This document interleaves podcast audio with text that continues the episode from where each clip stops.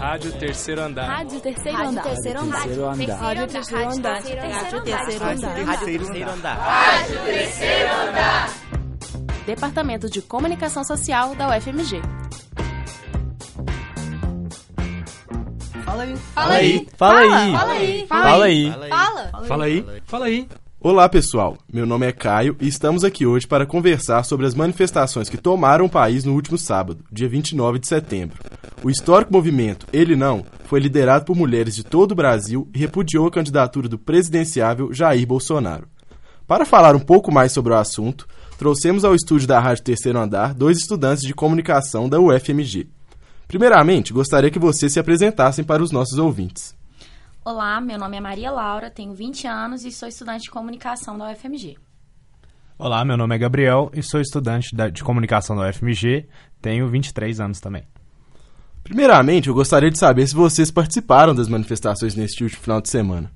Não, eu não participei da manifestação, mas ele não. Eu não participei da, ma- da manifestação também.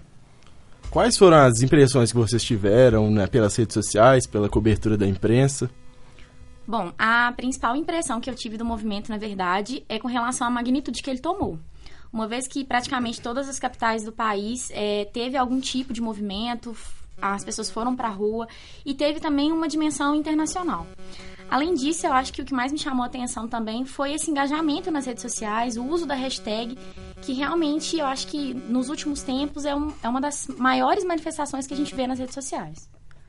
Então, Caio, o que eu observei muito foi que nas redes sociais o movimento foi muito grande, diversas pessoas postando né, fotos com a, hashtag ele não, é, ou ele nunca. Então, realmente foi um, um fenômeno, principalmente entre as mulheres, muitas postando diversas coisas sobre o Jair Bolsonaro. E nas manifestações também a minha impressão é que foram bastante cheias. A gente viu manifestações em outras cidades ao redor do mundo, Austrália, Nova York. Então, assim, foi tomou um rumo muito grande, né? Acho que as pessoas nem esperavam, talvez, que fosse chegar a esse ponto. Ainda mais falando de uma manifestação contra um candidato. Que a gente vê algumas vezes é- são manifestações a favor, mas nunca, pelo menos eu, eu vi, alguma manifestação contra um candidato de maneira tão assídua. É, Maria, Gabriel, a gente sabe que o movimento surgiu pelo um grupo do Facebook chamado Mulheres contra o Bolsonaro. E eu queria saber de vocês um pouco da importância das redes sociais nessas nossas eleições que estão por vir. Eu acho que assim, as redes sociais elas têm um papel fundamental no que está acontecendo agora, no, no momento político do nosso país. E através das redes sociais existe uma maior possibilidade de mobilização e organização dessas manifestações. Então eu acho que assim, a presença nas redes sociais realmente engrandece o movimento, dá visibilidade e legitima. Bom, o que eu creio é desde as jornadas de junho de 2013, as redes sociais têm sido é, muito utilizadas ao redor do mundo também. Hou- Houve a Primavera Árabe, né, onde foi se utilizado muito as redes sociais para manifestação. Então a gente tem um histórico já de das pessoas se, se utilizando desse tipo de mídia para engajar em, em movimentos e tal. E o que eu vejo agora é que as mulheres, né, numa campanha contra o Bolsonaro, elas se engajaram muito, né, no Facebook. Então, assim, foi de extrema importância esse acesso à internet para a articulação do movimento. Sabendo que esse foi o ato de maior participação feminina no país, o que vocês acham que levaram tantas mulheres às ruas protestarem contra o candidato Jair Bolsonaro? Bom, é, apesar de não ter ido às ruas, eu acredito que a motivação maior das pessoas que, que compareceram e que também estão se posicionando através das redes sociais é evidenciar, é mostrar como as propostas do candidato Jair Bolsonaro e o discurso desse candidato proliferam ódio e retrocesso. Então, eu acho que, assim, essa é a motivação maior dessa, desse movimento ter tido uma magnitude tão, tão admirável. É, o candidato Jair Bolsonaro ele já teve diversas falas de cunho machista e, e algumas falas homofóbicas também.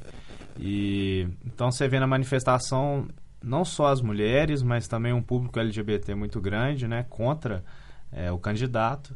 E eu acho que tudo isso se motivou muito pelas falas dele, pela forma como ele aparece na mídia e a, e a maneira como ele aparece na opinião pública, né, no cenário público de uma maneira geral, de uma maneira não é, de uma maneira duas vezes, né? Mas assim, eu, o que eu vejo é que ele é pouco empático com as minorias do, do Brasil. A gente sabe que a tag Ele Não viralizou após algumas outras de pauta feminista também tomarem o mundo virtual, né? Teve a Me Too e a Não Mereço Ser Estuprada, que também faz referência a uma fala do Bolsonaro. Vocês acreditam que o poder da internet e suas movimentações vão conseguir interferir nos resultados dessas nossas eleições? Olha, Caio, se vai mudar o resultado assim, eu não sei. Eu acredito que interferir sim. Ainda me assusta, na verdade, a quantidade de pessoas que eu ouço falar que vão votar no Bolsonaro, bem como o resultado das pesquisas. Eu realmente espero que, que a gente veja esse resultado das manifestações do ele não nas urnas agora no dia 7. É, Caio, o, o que eu acho é que é, num, num tempo de tantas coisas na internet, num tempo de tantas pessoas com o celular na mão que podem viralizar coisas, o que a gente vê são muitas fake news né, diversas coisas sendo espalhadas por diferentes grupos atacando diferentes candidatos. Então a gente às vezes fica em dúvida: ah, será que isso, isso é verdade? E como por exemplo saiu essa semana na Veja um escândalo sobre o Bolsonaro, a gente fica numa de será que isso é fake? Será que é, é verdadeira informação? E aí sai a informação de que 600 milhões foram doados para a Veja para ela soltar essa informação. Então todo esse cenário é muito complicado da gente analisar e eu acho que interfere muito sim no resultado das eleições, né? Diversos grupos de WhatsApp, grupos de família, a gente vai recebendo informações e a gente critica, mas tem gente que repassa. Então acho que isso pode se interferir muito no resultado das eleições e é preciso haver uma, alguma maneira da gente é, frear essas fake news e essa desinformação ao povo brasileiro. Gabriel e Maria, eu não sei se vocês chegaram a acompanhar, mas muitos artistas internacionais, como Madonna e Dua Lipa, se posicionaram contra o candidato Jair Bolsonaro, enquanto alguns artistas brasileiros não se posicionaram, como foi o caso da Anitta, e ocorreu uma cobrança bem forte em cima deles. Como vocês enxergam isso, esse posicionamento, ou a falta dele? Vocês acham que isso é relevante para um artista? Como que vocês enxergam isso no nosso contexto atual? Bom, eu acho que no contexto, é como você mencionou, no contexto atual, é mais do que nunca, eu acho que esse posicionamento é um ato de responsabilidade. A partir do pressuposto que os artistas influenciam grandemente seu público. Não somente com relação ao que produzem, mas também com relação ao discurso e aos valores que eles possuem que eles emanam. Então, eu acho que no contexto atual é preciso se posicionar sim, a partir dessas pessoas que têm grande visibilidade. E a gente está vendo que quando isso não acontece, o público realmente cobra. Então, existe uma necessidade. Bom, Caio, é, o que eu creio é, é, que é necessário, sim, a, a parte dos artistas, né, a, a área dos artistas, o, o, grupo, um grupo grande de artistas se manifestar, mas eu também creio muito na liberdade individual, né, é um pouco antagônico isso, porque muitas vezes o nome da artista já carrega uma marca, né, não é só, não é simplesmente uma pessoa ali, mas ao mesmo tempo eu sou a favor da liberdade individual, então quando a Anitta fala que é, ela prefere não falar em quem ela vai votar. Por mim seria uma coisa tranquila. Eu acho que desagrada uma parte do público dela, porque fica em dúvida, ah, será que ela votaria em, no Jair Bolsonaro?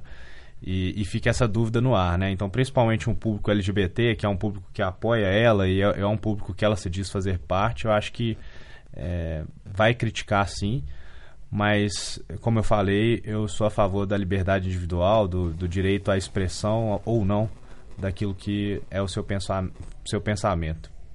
Agora, falando um pouquinho das eleições propriamente ditas, eu queria que vocês falassem um pouquinho sobre essa polarização que a gente vive. Como, é, se isso é prejudicial para o nosso eleitorado, como que vocês enxergam isso é, nessas votações de 2018? Bom, eu acho que essa questão da polarização tem deixado os, os eleitores cada vez mais confusos e muitas vezes associando o voto agora a uma questão estratégica mesmo porque muitas vezes os candidatos que possuem mais chances nas pesquisas, que estão com indícios maiores de, de concorrerem a um segundo turno, não representam nenhum deles os ideais dos nossos eleitores. Então, eu acho que, assim, essa questão da polarização vem muitas vezes para fazer pensar mais na questão do voto responsável e do e essa questão também de, de votar talvez de, de maneira estratégica para a pessoa que você tem mais aversão aos ideais não não não consiga alcançar o, o posto. Bom, nossa eleição não é como a dos Estados Unidos, que existem os democratas e os republicanos, apenas dois partidos.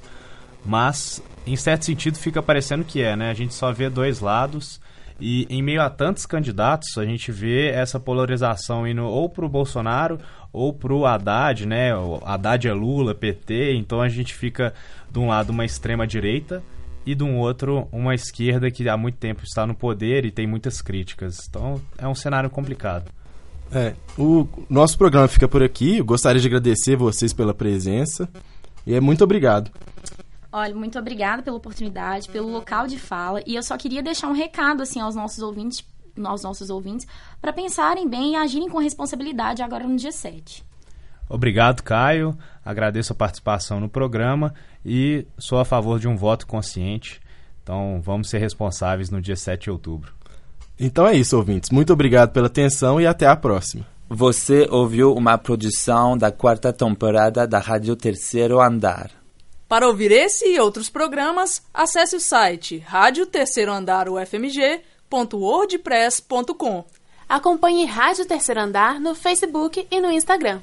Projeto de ensino, pesquisa e extensão vinculado à disciplina de radiojornalismo e mídias digitais. Departamento de Comunicação Social da UFMG. Monitor Arthur Riale. Estagiária docente Mariana Alencar. Coordenação geral Professora Sônia Pessoa.